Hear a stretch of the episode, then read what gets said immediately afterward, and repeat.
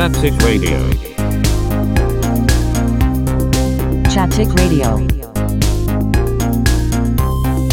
Chattetic Radio.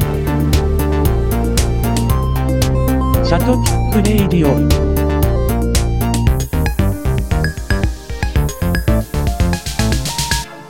チャッテチックラジオはい、えー、チャッテチックラジオエピソード57の収録を行っております。いつも通り私、兄と、はい、弟です。はい、どうもはい。はい、ということで、はい。えっ、と、公開は結構してるんですけど、収録は、えー、2, 週、二週間ぶりかな、うん。なんですけど、その間にいろいろありまして、い。や、もういつ、はい。はい。早いけど、あ、そうです、そはい。まその前にいつも通り、はい。まあ、枕。お願いします。はい、えー地方都市で働く、えー私兄と弟さんはい。2人組の思い出作りであり、デジタルオーディオタトゥー的なポッドなキャストでございます。はい。というこ。とでまあおじさんの、えーとうん。音声微暴録みたいなラジオですので、いや、そうですよ。はい。まあ、デジタルオーディオタトゥーと今風のそう言い方しますがまあまあはい話を録画録音して記録するというそうなキャストでございます。はい。はい。で、えっ、とですね、なんか今日、今回、あの、うん大きなタイトルがあったわけじゃないんですけど、まあちょこちょこいろんなことが起きて、あ、そうそう、最初に話そうと思ったのが、うん。はい。なんかダフトパンクが、あれ見ましうんたあの、なんか、えっ、と、ツイッチかなんかで急にライブ映像を配信1回だけしたってやつ。あ、なんかそうね。あれ、うん。見れてないけど。、あれなんか一周年やけん、こうん。か解散一周年がけ2ん月22日解散で、2月22日、22日だったかな、うん、解散で、うん。なんか開けたみたい。と、じゃろ？うん。あれが何だっけ？あのーファーストアルバムが、あファーあストアルバムが25周年？な何周年だっけな？それあも記念してなんかリミックス集っていうか25年エディションが出たんよね、あ。おー。そうそうあ、それがみんななんかあげとったね。そうそうそう。その、ファンサイトとかなんかわからんけど。そうそう。いや俺も急にね、ダフトパンなんツイッターで上がってたのかダフトパンクの公式って。なんかツイとダフトパンクの公式って解散した後にツイッターできたみたいで、うん。そうそう。それでなんかそれがね急にポンって上がっとったからあれ？ななんか活動ななんだろうとか思って。そうそう、なんか、いや、こう、本人かな、ただなんか、ファンがそうしとかよくわからんけど。そうなんよそうなんよ。でも盛り上がっとったよね。なんかみんな、あのーあれやったっちゃろ？そのヘルメットなしのライブを公開したんやろ？昔の。あ、そうやったとか、そこまでちゃんとは見てない。そこまではちょっと探してないけど、あ、そうだったんだ。でなんか、うん。ホームワークの25周年版を出して、うん。それであのなんか97年やけんまだ全然、あのファーストアルバムのつあ、後に出たやったライブのうん。なんかそれやったみたいよへえ。そうそうそうじゃあまたちょっと、収録が終わってからまた探してみましょうね、んん本当に。でなんかそのえっ、と俺もちょっと検索しながらなんだけどうん。えっ、とダフト20その25周年エディションがいかにもって感じでさうん。ダフトパンクホホームワークホームワホームワークか嘘ホームワークですよ。ホームワークあれ？こっちに出てこないななんかねそのリミックスがね、すごくあ俺ちょっとあの iPhone の方で見たおー。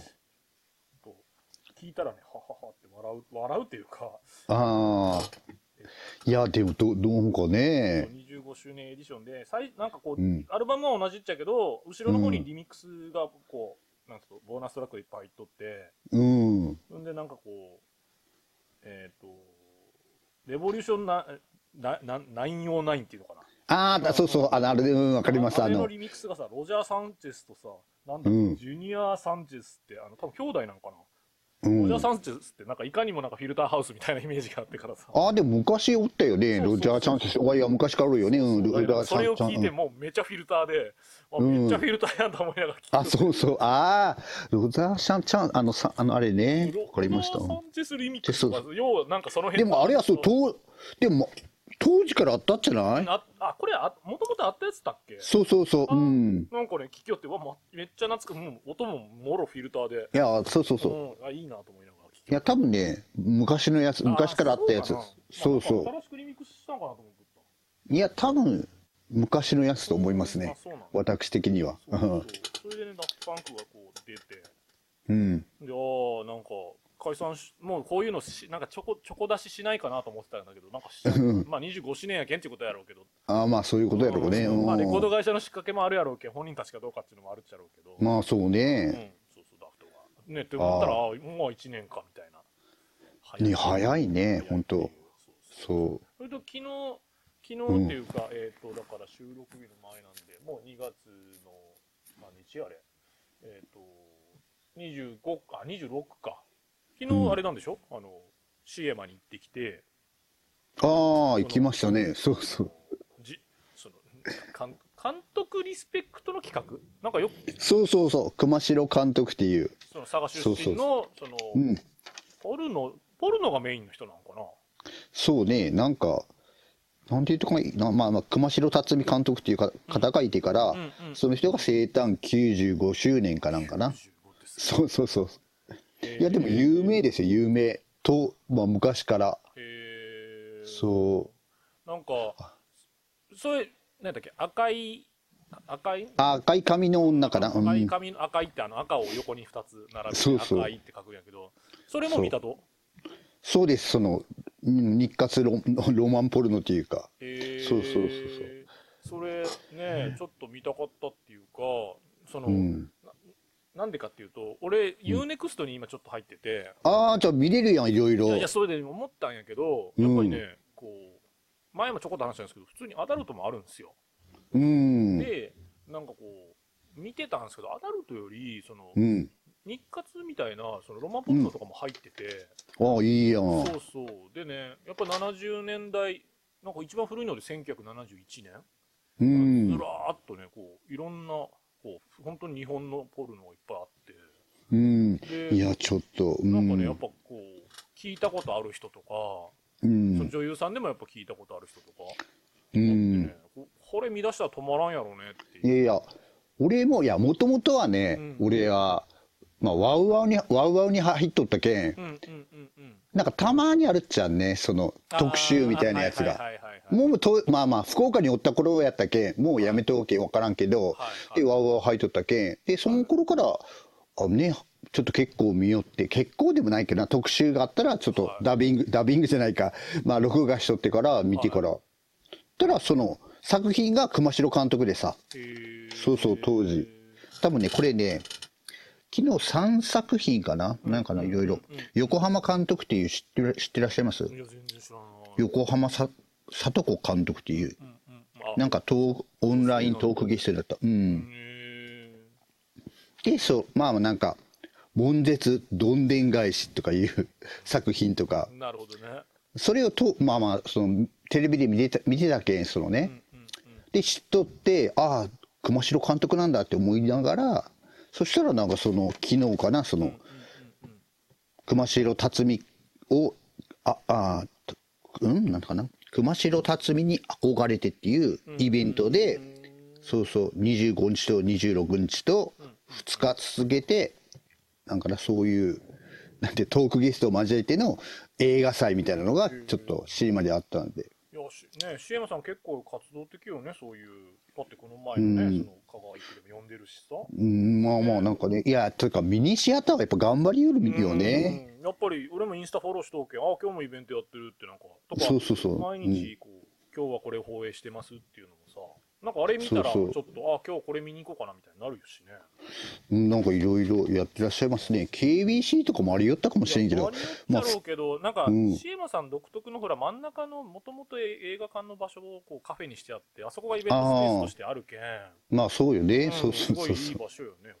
まあ本当ね、もう近所でよかったっていう感じだけど、俺とか。いや、それでその UNEXT に俺も入ってて、たまたまその日活というか、いろんなこうポルノがあって、ほうん。んでほら、やっぱり監督とか女優さんとか分からんけど、うんあ。のまあ、美穂純さんっておるやん、美穂純ってあの、タレあ、名字ね、うん。で、なんかあの人、こう、日活ロまあタイトルに書いてある件やかもしれんけど、その日活ロマンポルノにビッグアイドルが誕生、その名も。ああ、そうよね。そうそう。うん。すごいなんか時の人みたいな感じやったんやと思って。いやいや、そうそう、そうでしたよ。でもあれって俺、小学校ぐらいかな、そうえっ。とね、81年ぐらいか、81、82年ぐらいの作品で撮って、うん。それをね、ちょろっと、まあ、全部、あの、綺麗に一から、最後から最後まで見てないっちゃうけど、ちょろっと流し見てみて、やっぱさ、なんていうんやろうな、そのうん。90年代に普通に AV とか、うん。2000年代とか、まあ今みたいなのとはさ、またなんか違う、あの、独特の絵、絵とか。そうそう。で、しかも自分も一応子供心にその、そういう時代に生きとったから、うん。なん、なんか独特やなっていうか、いまあ、はっきりしまうとこう、変ないやらしさがあるっていうか、やっぱり。ああ、そうそう、そうやね。そうそうなんか過ね。激度で言えばなんじゃないっちゃけど、そう。なんかね、こう、うわ独特のやらしさやねっていううん。のはあって、これ、好きな人にはすごいアーカイブだなっていうぐらいあるったよね、本当もいやいや、百本当よ。本そうそうで、意外と見たら、こう、有名な監督だったりするけどね。そうそう。だけどね、これやっぱりこう言う前からね、UNEXT はあのそういうのもあるぜっていうのは言ってたけど、なんかこううんそういうの好きな人には UNEXT はもう本当たまらんやろうな。よかった。そうそう。で、うんその、あの、お父さんが、その、赤い髪の女を見てたあそうそうあもしかしたら UNEXT にもあるかもって探したけど、それはなかったんよ。その、あ熊本当監督作品は入ってないんよ。ああ、なんか、やっぱちょっといろいろ権利とかなんかあるっちゃろうね。だけどなかったけん、あ惜しいなって、それやったら一緒にね、見てねと思ったっちゃけど。いや、本当。いや、昨日のね、その赤い髪の女も結構面白かった。これ俺よ、全然わからんかったけどさ、うんうんほら、小説家のさ、長上健二っておおったやん。もう死んだけど。なんか、なんか俺俺は知らんかったけど、一応うんな簡単な紹介だけ昨日ちょろっと見たじゃね、どんな映画かって。そうそうそうそうんうん、そうそうそう。う。あ、もうちょっとなんか、いありますか？ちょっと。えっとね、何やったっけ、うんいや、検索したっちゃね、ないどっかで見れんとかな。そうそうそう。じゃあ、あの、兄さんがちょっとなんか呼んでもらえたら。DVD しかなかったかああ、でも、要するにその、中上健二さんの小説を熊代辰巳監督が映画化した日活ロマンポルノの名作。で、ダンプカーを運転する男と道で会った赤い女との性愛の日々を描き、平、平、なえっ、と、平、えー、なんかな。まあその時代性と男女の性の真髄に迫る。ある日ダンプカーの運転手に道蔵は道でカップ麺をすすり赤い女を拾う女はそのまま構造の部屋にも転がり二人は来る日来る日も来る日もひたすらセックスを繰り返す女はか過去を語らず道蔵も何も聞かないとかいうそういうちょっとねあらすじみたいに。書いてあるけどさなんか同僚の男と建築会社の社長の娘に乱暴を働いていたとか、そうそうそうそうそうそんなそこと書いてあったりとか。ういやでそうそうでこの密造っていう男がね、うんうん石橋レンジですよ石橋レンジ石橋レンジなんだ。へーそうで、その弟っていうか、そうそう。で、一緒にこうね、女の人をちょっと回してしまうというかさ、それが後を買いない、後を買い。ああ、東海の名前もある。うん、そうそうそう。へー。で、そう、宮下純子っていうね、もう今も生きてらっしゃるし、なんかドラマも出ようけど、そうね、もう綺麗なね、そう、宮下純子さんが赤い女役っていうか、もいや、なんかね、まあ、ほら、うん。極端な話、こう、そういうのを、ああいうでかいスクリーンとかで見たことないけん。う、そうよね、いや、そうよ。もなんか面白そうっていうのもあったし。そうそうそうなんか昔はね、ほら、中洲とかにもそういう劇場があったけど。そうそう、いや、だけ、まあちょっと、そうそう、だけ、ちょっと行ってみようかなと思ってからうん。うんいや、いや、いい機会やなと思って、それ。うん、まあそうですね。そうそう。なんかそんなのがあってね、まあ、やっぱりこう、うん今の、さっき言った UNEXT とかもそうやけど、昔の映画もね、結構いろいろあるし、普通に Amazon プライムもあるけん、うん。なんか新作がなくてもね、こう古い作品でも、こう見たいやつとか、よ洋画も邦画も、うん。見れるときに、あと、いや、本当にね、いつも言うより、新作が長くて、2時間あ、そう、いや、ほんとそうよね。うん、だけんなんか昔の作品って結構1時間半とか短めのやつもあるから、うん。これこれとかはね、まあ、ちょっとロマンポルノやけんあれやけど73分とかさ、そう1。時間ちょいやろ？そうですよ、もまあ展う。いや、でも開、ちょ、展開早いよね、多分ね。ていや、てん、いやな。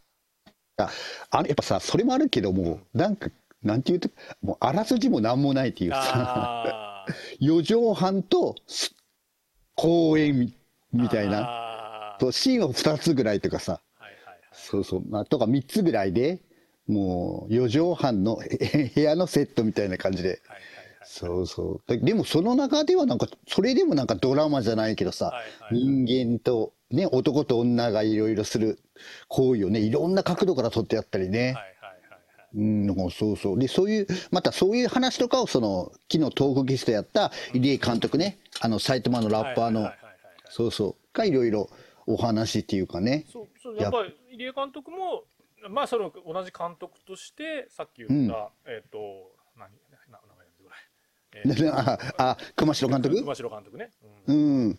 でなんかリスペクトがあるっちゃうのね多分ね。いや、なんかそういう、まあそう、面識はないけんさ、もう亡くなった当時さ、入江さんとか言ったけど、なんかやっぱ東京とかでも、なんかそういう映画祭があるよって、その、ロ日活ロマンポルノ特集っていうのを、このどこどこの映画館が主催しとって、はいはいで、そその時のトークゲストかなんかに、入江さんが出たんでん、たら今度お願いしますって言われて、なるほどね。ただそれがなんか、まあ、東京であったけど、まあ、いろいろつてがあってから、ん。佐賀でもあるけんって言ったら、あ、じゃあお願いしますっていう話で、そうそう、僕でいいですかって言いながら、入江さん監督が、そうそう。いやいや。なんかそのまあその時ってあれあれなんでしょ？その新しいかんあもう一個本当は映画なななんだっけ？愛愛なのに？ああ、そうそう、そそれのも城島さん。そそっちの方もあって、まあねそのまあ城島愛なのにの方が城島さ、えー、と秀夫監督かが、そうそそうそうでなんかこの人があ城城貞秀夫さんか、う。かな。うん。そうそうで脚本がこの前からねちょっと名前出てる「えー、と街の上で」とか「えー、と愛がなんだの」えー今泉力也監督あり力也さんが脚本なのかなこれそうそうそう。そうよねなんかそうそうそう。この二人がまたつながってたりね、そのささっき言った、あそうねそのいう監督とか、ね、日本の監督って結構さ、やっぱりこう、どんどんどんどん新しい人が出てくるしか、まあもともとね、いろんな作品作りよう人だと思うけど、んいやいや、スタまあまあ、まあね、でもそうですね、なんか。猫は逃げたっていうのもあれとかいな、城貞。あ、こあこっちはり今泉監督の作品あか。、そうそうそう、なんか、そうそう、同時やもんね。ああ、みたいね。今度愛なのにとかなそうそうそうそう。だけどこっちもね、あの、面白そうまあ、だけどそうそう。だけどまあその、まあ、今回はそのね、CA までは要するに横浜かん横浜里子監督と入江優監督と、え城貞秀夫監督3人呼ばれて、でそのリスペクトの映画をね、紹介されて、その後トークゲストっつってから、そういう感じでありましたね。なるほどね。うん。いやーなんかこう、ね、ずっと映画の話が多いけど、いろんな角度からの映画があるけん、ほんとね、こう面そう白いなとそう。いや、だけど思いながら。入江監督もいろいろ、やっぱね、難しいって言ったらね、当時、当時そういうの、ピンク映画っていうのはね、そうそう。なんかやっぱなかなか、やっぱ映画、普通の映画じゃなんかなかなかできんっていうか、みんな外で、外でち撮るみたいな感じだけど、小さいね、その四畳半とかそういう狭い中での作り方っていうのがすごく難しいって話もしよったし、で、皆さんこういうね、なんか初め見た人はさ、ちゃんとした映画かなって思ったらさ、ピンク映画やけんさ帰る人もおったりとかさ、ああ、そうなんやね。そうそうそう、なんかおったりしたって、その、まあ、今回じゃないけど、東京とかで会った時は。そうそうそう、なんか、まあ、こんなつもりで来たわけじゃないけど、途中で帰る人もおったりとかおしゃれな、おしゃれじゃないけど、こう、日本映画の関係のと思っとったら実はみたいなね。そうそう。いやでも、いや、でもそうそう。で、そういうことも言いながら、こう、言いながら、でも、こんなね、そのヌードとかさ、そういう映画を見ながら、もうこの瞬間に、あの、のウクライナのね、このこのさそう、戦争のことを考えたら、ちょっといろんなこと考えますけど、ね。でも皆さん笑って、笑ってじゃないけど、こうね、そう、ピンク映画見,、見れるとも、まあ、ある意味、まあまあ、よ、まあなんかいい、いいこともある、いいこともあるわけわけじゃないけどね。いろんな人生ですね、みたいな話をされてましたね、昨日は。いやーなんかね、まあ、その話をこう中盤後半からしていこうとは思ってるんですけど そうそう。そうもうもうもう一個だけあそれとね、うんあれ見ましたよ。あのドライブ・マイ・カーをやっと見まして私。あ、本当ですか。うん。まあさね、アカデミー賞自体は3月末なんでまだ今映画館もまたね、リバイバル上映みたいなやってるんで、うん。見る人も多いんじゃないかと思うんですけど僕はね、まあちょっとあの感想というよりやっぱこれもね3時間なんですよ、やろう？どどうでした？そうの、ん。だまあ俺なんか週末にちょっと酒飲みながら家で見たっていうのもあってなんかうん。半分ずつというか3回に分けて見ちゃってもちょっと。ああ、まあ、うん。だからそこも良くなかったかなとは思いつつも、うん。なんやろうね、面白いっていう理由わかるよ。その、なん、なんていうか、その、うん。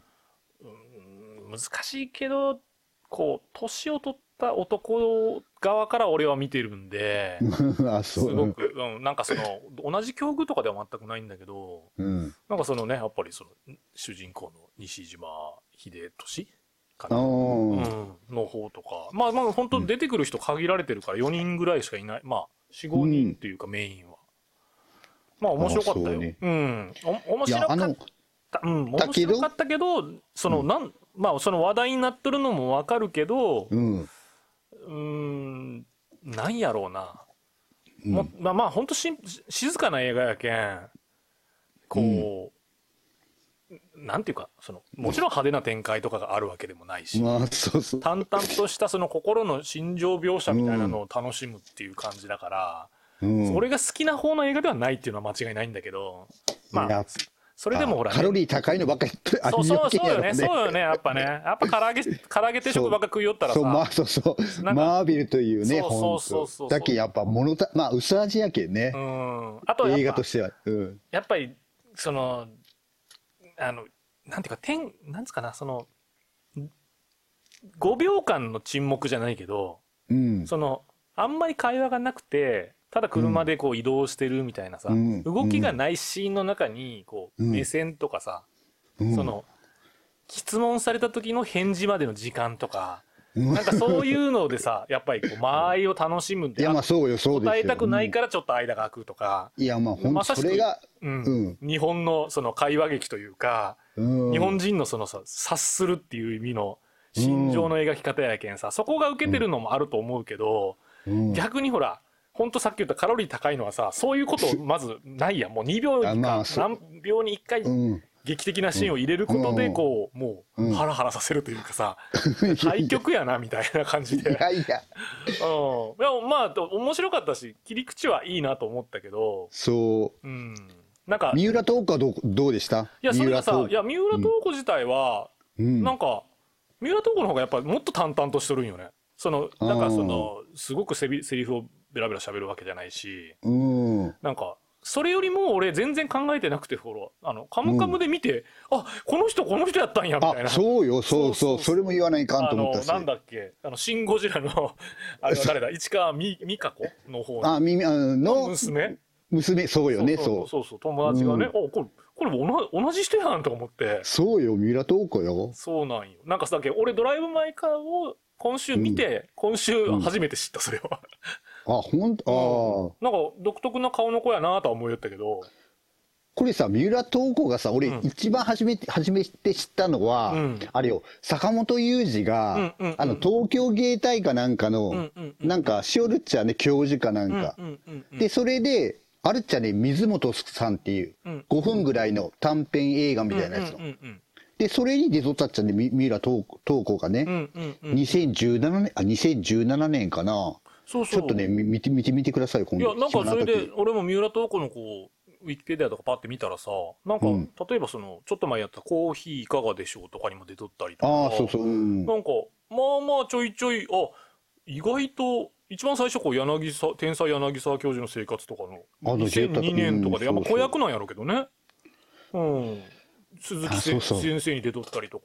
あなんか意外と出てるなって感じしたそう。なんかほら、ここ有名なほら、タレント、タレントというか、役者ばっかり集まっておる、ユユニマテ、ユニテマ？ね、やったかな？東出くん、東出、あ、ゆま、そうそうそう、あの、東出くんが辞めさせられたっていうか、ああはい。ゆゆまにね。そうそうそう。はいはいはい。あそそうこそうそうそう所属なんやね。そう、そうなんよ。はいはいはい。いや、もう、だけもう、いや、もなるほど違うねよね。安藤サクラとかおるったりね。だけどそうそうそう。門脇麦ちゃんとかおるけんやっぱそうそうそう。の役役者寄りなんやね今にてはね。う、そうそう。なるほどなるほど。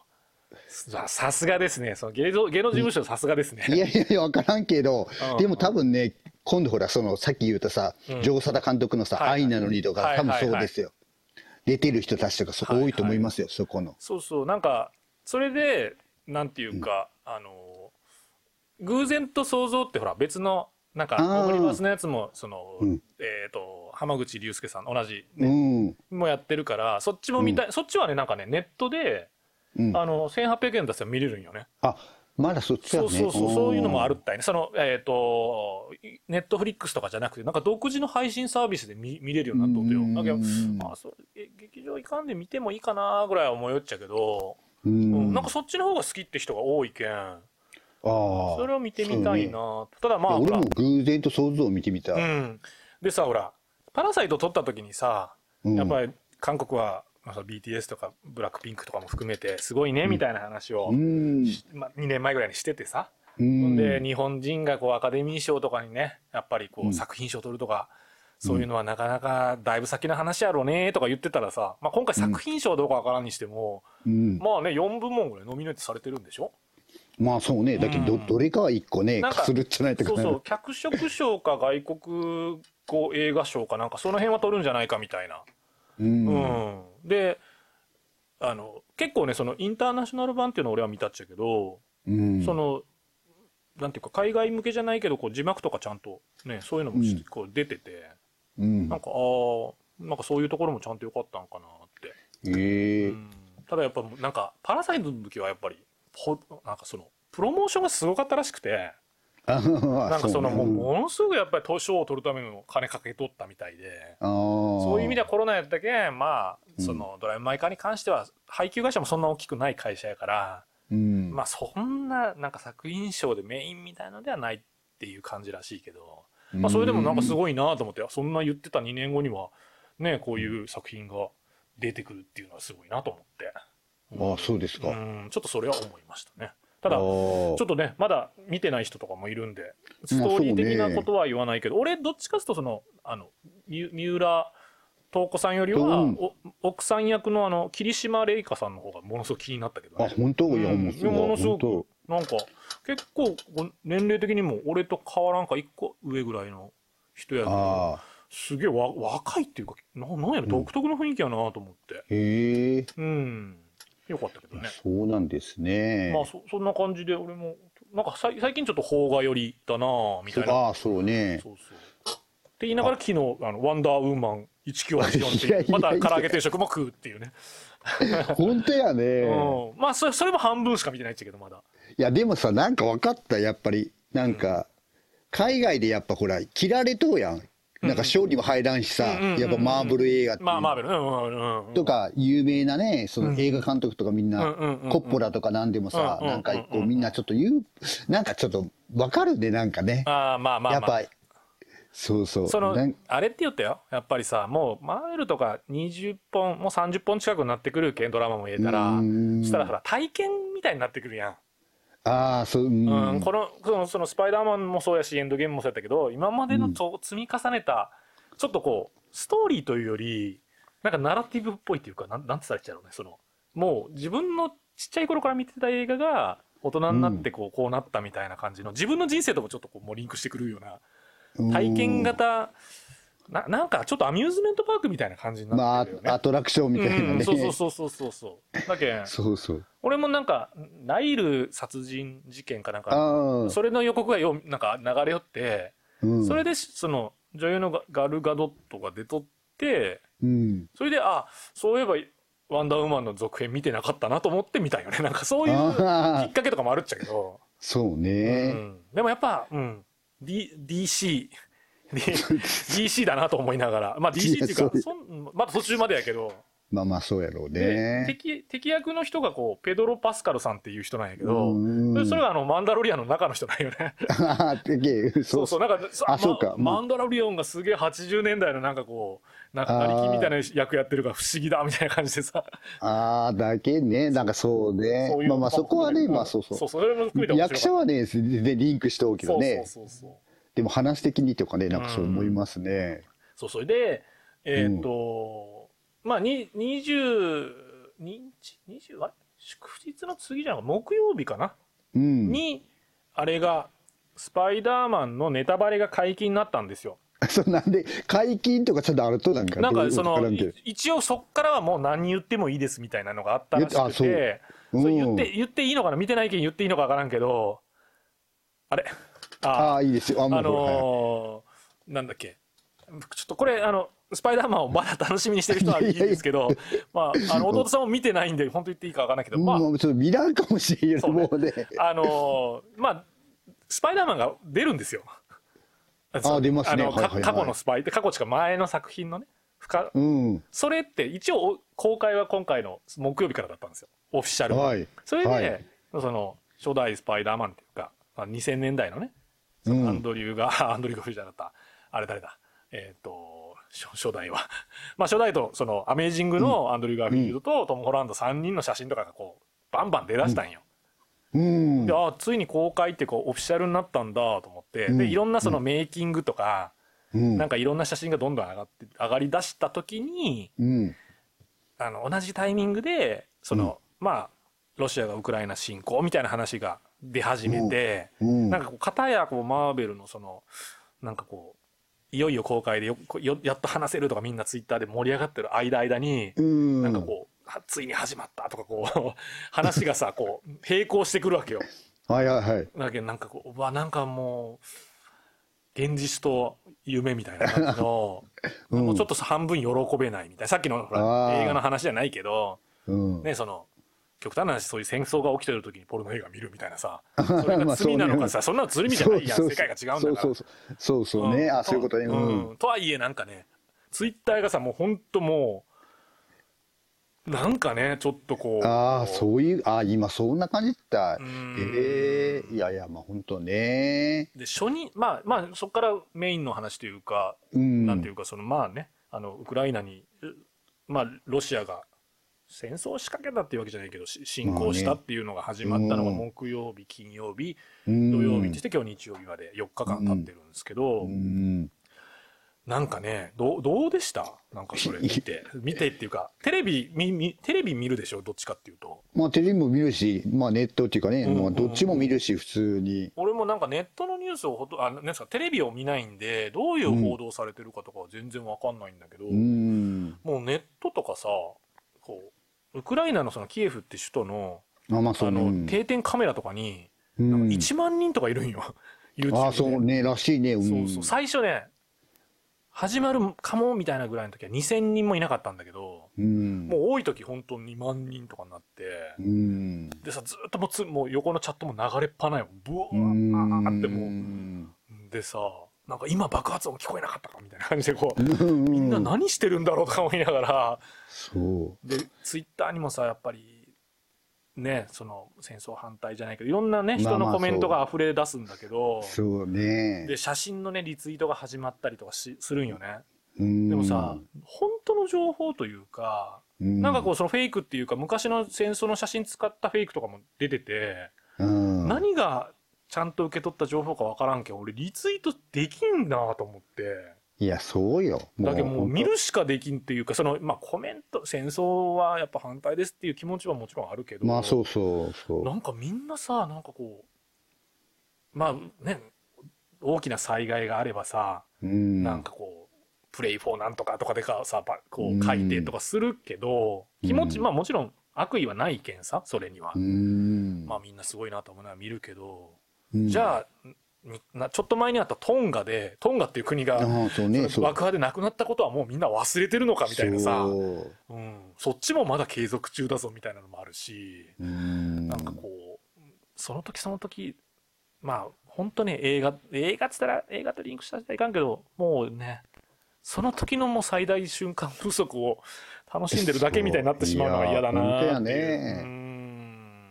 ちょっとね、なんか、まあそれでもやっぱ自分も見てしまうしさ、今日どんな感じやろうねやろねとかさ。そうよね。うんいや、そう。いや、時見ますよ。僕もネットでも見るしうん、テレビも見るし。うんそうでね。でさ、テレビってなんだかすごくない？多分そそうやってさ、なんだか、にそのね、戦争のニュースっていうかさ、うんうんうん。そのニュースをもう真面目にしよった後に、はい、主婦の皆様のなんとかのコーナーとかで、カフェやコーナーとかさ、なんかそ、それを見たときになんか、ねえ、なんか、いろいろなもの考えるよね。そうなんね。まあそれ構成上仕方ないけどさ。そうそう、なんか、まあ、ひ普段からニュースってさ、寂しい、悲しいニュースの後にさ、次は可愛いパンダのお話です。そうそうなるやん。そうそうとか、もうそれ、そうそう、と思うよね。なんうんうんうんうん。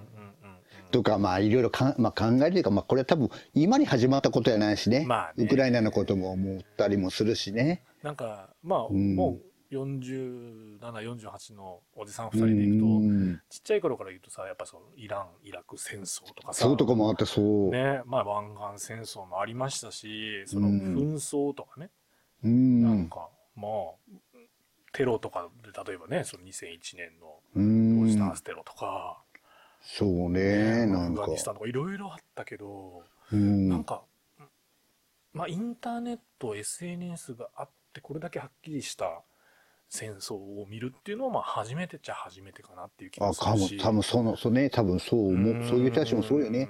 また、なんか自分でそうですね、なうんか。んでも、その、いや、もうか、だんだん変わってきようもんね、うんとは思った。そうね。で、その、本当に、その、なんていうか、本当のニュースなのか、どこまでがフェイクなのかとかも全然わかんないし、そう。ねえちょっと判断がつかない。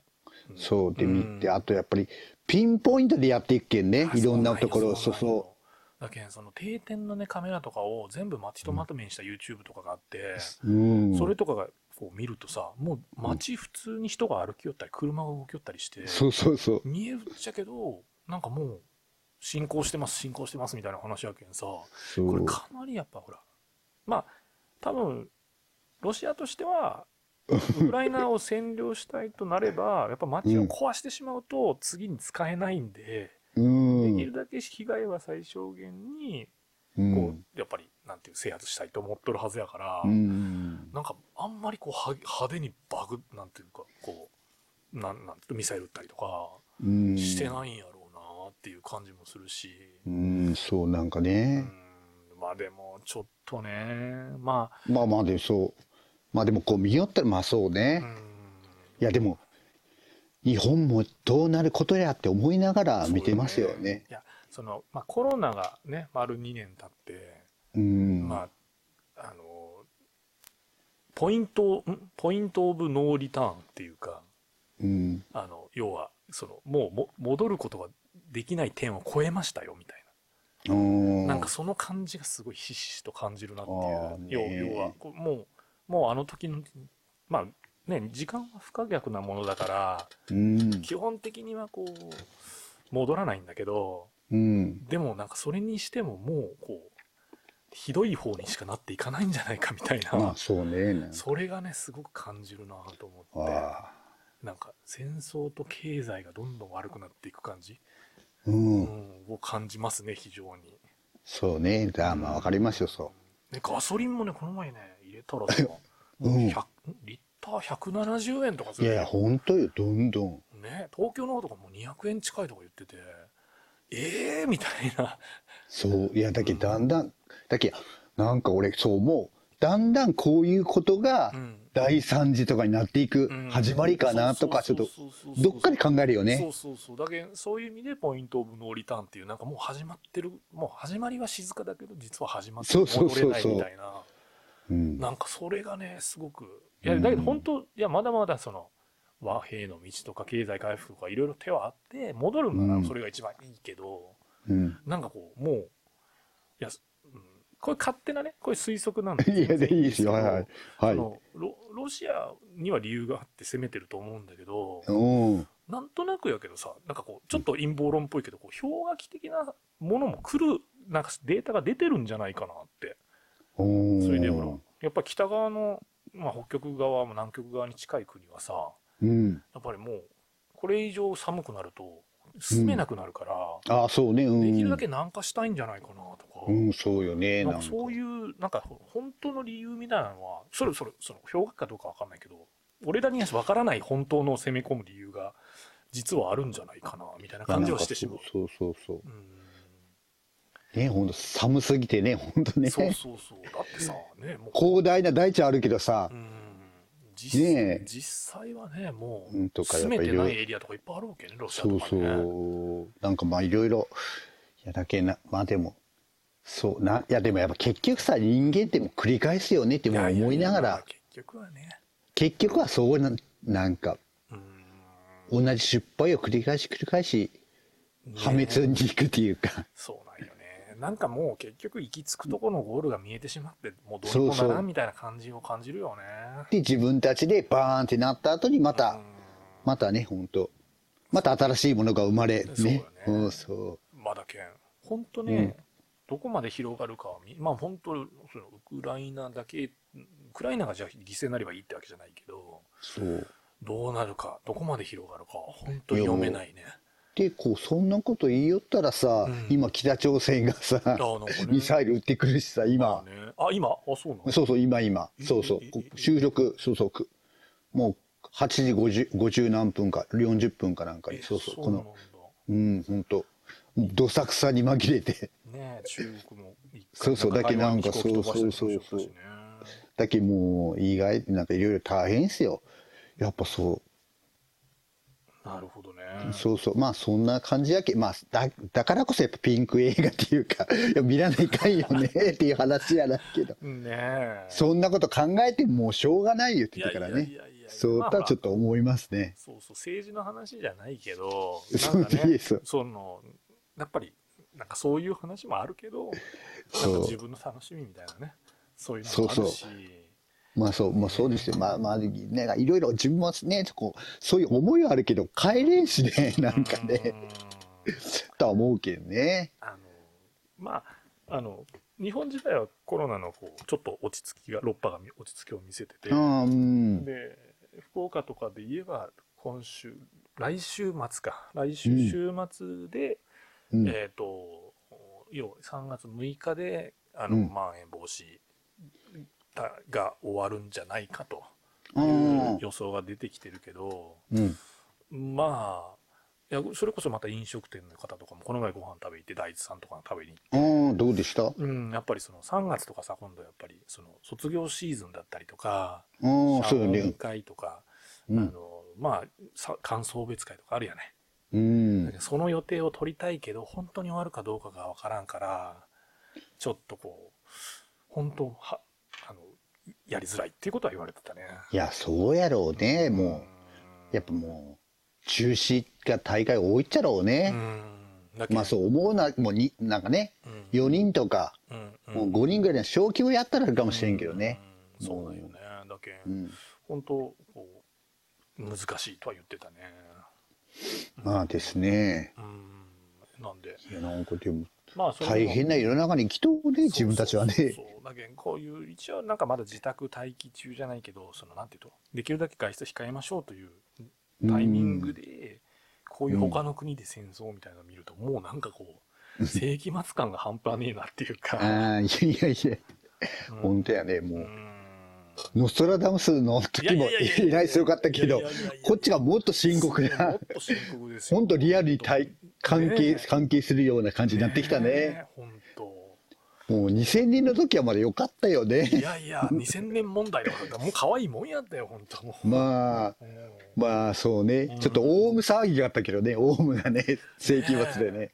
あの頃もすごかったよね。オウムが1995とかやねそう、そっからもうそうそうそう。うん。世紀末やったよね、本当。日本日本で言えばやっぱりね東日本大震災が2011年なんで、そこからそのまあね地震で例えば熊本で地震あったりもしたから、うん。その落ち着いてるとは言えないけど、うん。ちょっとね西日本でも何が起こるか日本は災害が怖いね一番ね、まあ戦ね、争とか。もう。うん、でもやっぱもう、まあね、もう、でも、しょうがないもんね。まあね もうしょうがないよねそうそう。もう起だちょったことに対してよね本当にそうそう。ねだけどもう繰り返すんですよ。もう繰り返しますんいで。やもうそうよねはい。いや、でもなんか、うーん、す、す、なんかそのね、ロウクライナとロシアに関してニュースをこう細かくまとめて分析して自分で何か意見が言えるわけでもないけど、いや、まあまあね。うんでもまあなんかこう、そんなにニコニコできる状況じゃないっていうのはすごく、あまあそうよね。うんいやいや。でもしかめまあでも、そう、しかめ面で生きていきたいわけでもないっちゃけど、そう、いや、いやいや、本当ですよ。うとはちょっと思いますな。ん、ね。今日この頃みたいな。うん いやはい。どどうまあそそんな感じでね1週間、はい2週間こう、まあ、戦争が始まったっていうのがやっぱ大きいきっかけではあったけどそんな中でも映画だったりねそうそう、まあそうね。まあ作品だったり、音楽もね、最初ダフトバンクの話もしましたけど、あ、そうね、はい。うん、いろいろ動きが出てて、なんかフェスのね、予定とかもちょいちょいこう、もう春フェスあたりの予定とかも出だしてて、ねなんか世の中は元に戻ろうとしてるんですけどね。え。いやいや、もう、せんといかんやろうね、やっぱそう。ですね。なんかお花見とかね、今月、もう3月になるんで、ねね普通になんかこう、ええじゃないかじゃないけどさ、え。まあみんなしたね。かろうしね。ねえ。ねえ、楽しみにしてるんですけど。いや、なんかそれで、俺もね、ちょっと前も、その前の話も、時も言ったんですけど、旅行をね、はいやっぱりはい。旅、旅の話とかもしたいし、いやー、ねえ、ちょっと3、3月か4月、4月、うん、3月ちょっと厳しくなったんで、4月かなと思いねえ、ながら、う。うんん、ちょっと旅に出たいですね。いや、もう、出てて、出てくださいよ、ちょっそうと。よね。いや、家族で。そうよね。いや、本当はい。なんか国外とかも出たいですけどね。いやね、ああ、でも、いけるのはいけるっちゃろ？そうそう、なんか出る方が楽になってきてて、うん入ってくる日本がやっぱりこう、待機期間とかが長いんで、ああ、そっか。うん、でもなんかもう、もう、ワクチンの証明書さえあればもう、あれですよ、うんまもう、ゼロ日で普通に動けるって言ってたよ。ああそういう国もあるって。うん、ねえ。ワクチンの3回目来ましたよ、私。本当？うん、来ました。じゃあもどうしようか今悩んでます、ちょっと。う、なんで、なんで、あそうん、もうなんかき2回目がきつかったけど3回目怖えっていうか、う。うん、ううん。ん、嫌だなと思ってる。うんでも歌んと、まあ仕事柄歌んといかんかなと思いながら。まあそうですよね、まうあね。ん、ちょっとね。うん。なんか、あれやね、いかんね、こう、話が。いやいやいやいやいやうーんとか、あーんとか思ってますよ。いやいや、そうそうん。いや、でも、本当やっぱり、今年は映像作品に助けられてる感じがすう。るわ。いやいや、ですね、だけ。なんかそういうのを見て、見てると楽しい時間もあるし。いや、だけん、本当ね。日活映画を見てください、あそしたら。そうねそれをいや いや、実は、でも UNEXT はですね、実はこ今週で解約しようかと思ってて。いや、じゃあもう、そうなんですよ。じゃあもう。ネットフリックスに戻ろうかと思ってるんですけど。いやいや、本当待ってますよ、カニエ・ウエストのやつが。あ、見たドレイクとかに。毎日み、あ、毎週見てます。あとど、あと来週で終わりかな。ドンダ 2? そうそうそう。あ、まだそこまでは全然行ってないよ今はもうずっと。まあ、今デビューぐらい。えー、あれ、アルバムデビューみたいなところで。それは何？カニウエストとドレイクのなんかこう、ドキュメントみたいな感じ？じゃなくてライブ？いやいやいや、ずっと昔からの、もうなんか、なんて言ったらいいと？デビューする前からみたいな、シカゴからみたいな感そうそういう感じなんで、うんデビューするまでの今の道のりみたいな。そうそなんか先週、先週、その、屋外ライブの2人やってる様子を誰か上げてちらっと見たけど、うん。あ、それ、その、そのライブじゃないんやね。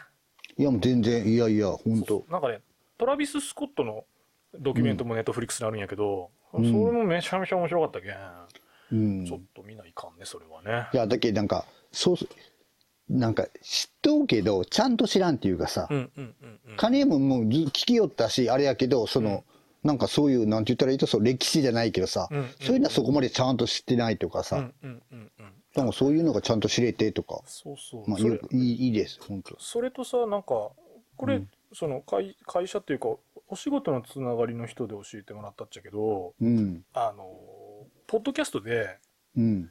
えっとね、なんだっけ、ビジネスウォーズだっけな？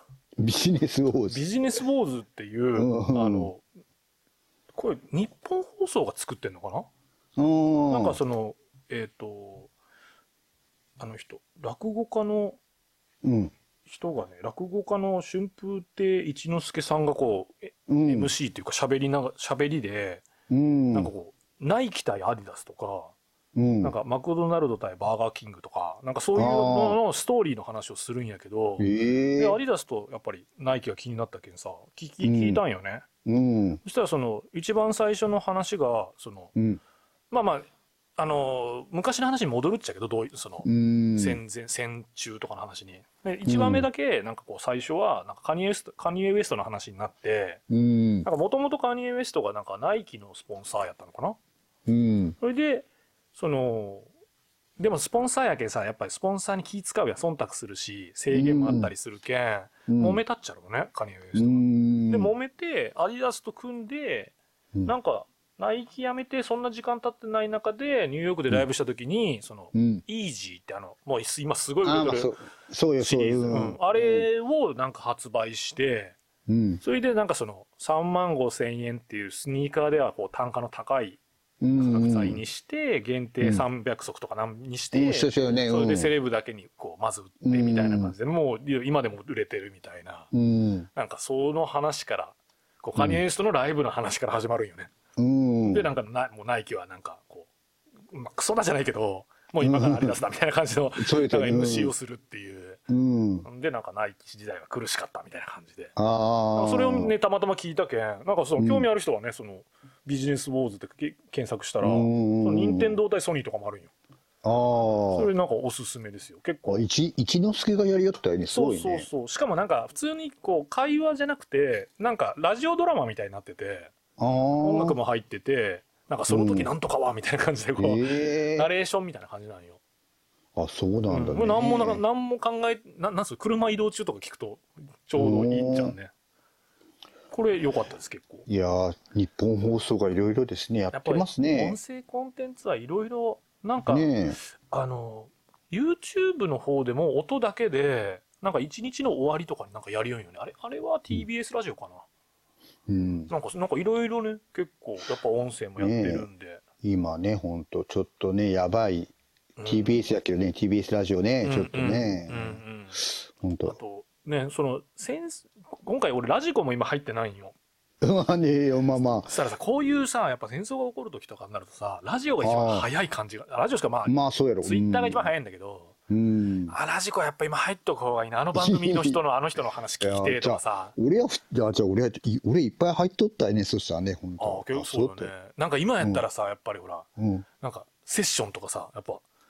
一番こうじ昼に昼に今の状況を聞くにはこれとかさ夜に聞くのはこれとかうん。早朝はこれとかさうん。やっぱり番組があるけんさいっぱい。テレビとかネットやったらさなんかこうあのニュースとか上げてくれるっちゃけどうん。うん YouTuber にリアルタイムでなかなか上がらんし、うん。あ NHK プラスが意外と助かっとうね逆に いや、ええ、あそのカムカム用に入れたのにその音楽口論とそのあ。ああ、そ。速報のニュースが見れるっていううんいやいや、ほんとやね。音楽論もね続きをねそうね、もうね。見よるよねいやいや、最近は見てらん。あ本当うん。なんか昨日昨日3話目をちょろっとそうやろ見てないけどそうそう。一応、そうそう。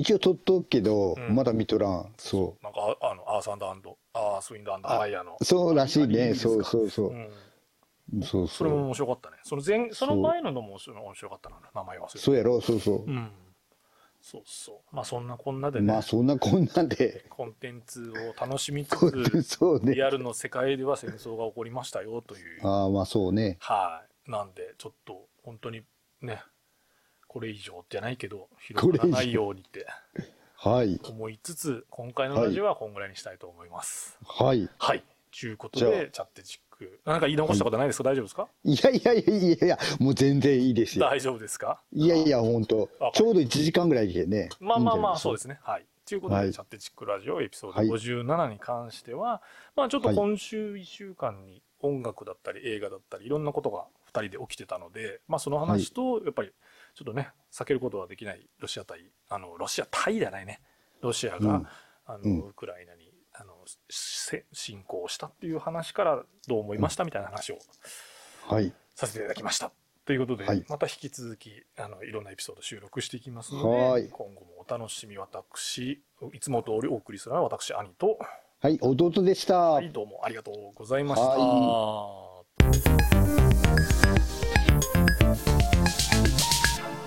チャッテチックラジオ。